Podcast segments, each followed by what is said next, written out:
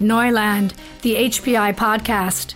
With digital transformation, we are entering a whole new world, from the power of artificial intelligence to blockchain and hate speech in social media. Experts from the Hasso-Plattner Institute talk about the risks and opportunities of digitization in this podcast series. Today, Professor Christoph Meinel, director of the Hasso-Plattner Institute, speaks to Ann Rosenberg, Senior Vice President and Global Head of SAP NextGen, about the role of the UN Sustainable Development Goals in digital transformation. Well, good afternoon. I'm Dan Thomas from the United Nations Global Compact. We're here live in Davos in the SDG Media Zone. Uh, and I'm very pleased to be joined by Ann Rosenberg, who's the Vice President of uh, uh, SAP and, and leads the relationship with the United Nations and SDG Ambition, and uh, Professor uh, Christoph Meinel from HPI, the Hasso-Plattner Institute from Germany. Thank you for joining us. So we're here to talk a little bit about um, uh, digital technology's impact on the climate. Um, Professor, why don't we start with you? Uh, is this uh, something that's well known? What is the impact of these digital technologies on, on global warming? In general, using the uh, digital technologies we need computers, we need devices, we need networks, and all they are consuming a huge amount of energy. Right.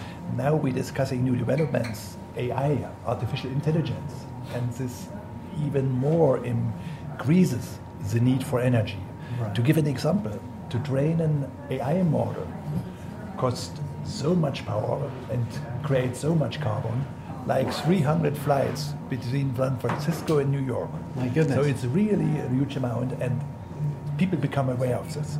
Right. So we, in the research and teaching with IT and in industry with digital technologies, we have to think about that. Right. We have to be aware of the situation, yeah. and for us as Hasso-Plattner Institute, we have to think in research, in teaching, what we can do that the people are aware of this, right. and that we able to decrease the carbon while increasing the power of the machines and Indeed. the power of the, uh, of, of, the procedures. Exactly. And in the industry, how aware are your colleagues? How aware are you of your impact um, on, on climate change because of these digital technologies and the heat that it generates? So I think that there's definitely a lot of awareness around it, and that's also why we, UN Global Compact, we drive to 1.5. And but the question is, what are we going to do about it? Right. Um, and that's why we here at Davos are launching together with UN Global Compact and essentially the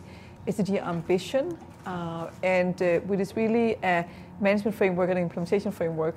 Uh, we go down to how you apply technologies, uh, how we really change the way we, we run our entire businesses and value chains. And that's why we need to go in and tackle what Professor Meinel is speaking about. Yeah. Yeah. Professor Meinel, how receptive is industry to hearing this message from, from the, the academic sector? And how, how, how willing are they to yeah. change their, their behavior? So I think the insiders in industry know that and are think uh, are thinking how to make the IT technology more climate neutral. Right. So with the SDGs and with the climate goals, yeah. they discuss and they provide uh, and they do actions. Right. But what is important to teach young people to tell about this in the research community. Right. That's not only the aim to create wonderful, powerful, efficient applications. It's also important, same time, to think that such applications right. are as most as possible energy efficient. Right. For that reason, we launched. Uh, we are here in the SDG zone in Davos.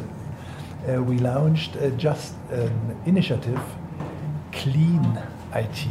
Right. Clean in a sense from what uh, is produced when uh, the machines are running and energy is needed. Right. So we discussed and collected activities in the research departments. We collect initiatives in teaching. Right. We have created new departments, digital health. So using digitalization to improve health system, to improve research in medical uh, applications. This is uh, very important to increase the impact. Yeah. And we will design a new department of digital energy Right. which uses digital technologies to think how to produce energy, how to distribute energy. This is for the regenerative energies is a very big problem because there is not one supplier. There are so many uh, suppliers, and the accounting and the distribution and the stability of the networks. All these questions can only be solved by uh, digital technologies. Yeah. And of course, we asked also campus life to make it more uh, uh, neutral Yeah. for climate to conserve our world. Yeah.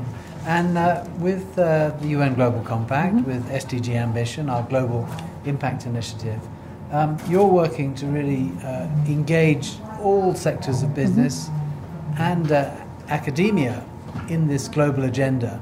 How does this um, how does this fit in this uh, this digital clean uh, tech? How does this fit into that uh, mission? So with the SDG ambition, as you mentioned, it goes across all sectors. And uh, UN Global Compact have their incredible institute also called PRME, uh, and uh, which um, have a huge amount of universities who is engaged. And we now want to make sure that all universities in the entire world uh, get engaged, uh, get member of UN Global Compact. Uh, so whatever your business school or engineering school, we need everybody on board uh, because we need the next generation really to be the trailblazers and the change makers when they go out uh, to companies. And in this example that you mentioned, and also both are educated but also ask the right questions to go and change companies. Uh, so, so I see right now with PRME and UN Global Compact and incredible collaboration we have uh, with uh, Institute uh, and the many great schools out there that uh, we can go in and we can do a transformation of uh, academia. At the same time, academia will take the responsibility to make sure that they educate for green jobs. Uh, so the skill set become a mandatory skill set that the industry are asking for. And so I'm very excited about this work uh, with PRME and also with the SDG Ambition for Academia. And we know already there are so many universities that are engaged uh, uh, with sustainability and purpose, uh, but uh, they need to change a lot all curricula need to bring SDG first, all rese- research needs to be aligned up against the global goals. They need to report into UN Global Compact so in a collective way can see how we are changing. Uh, we need to look at different kind of ranking systems. Uh, and uh, so uh, it's very exciting, uh, but there is a responsibility that needs to be taken very seriously, just like Hasso-Plattner's Institute are doing it, Yeah. that they are responsible for the next generation, which will be the SDG generation. Well, thank you very much. I've So- learned a lot. so- Professor Meinel, Ann Rosenberg from SAP, Professor from HPI, thank you very much for joining us here at Davos in the SDG Thank- Media Zone. Thank, thank you so much. Thank you.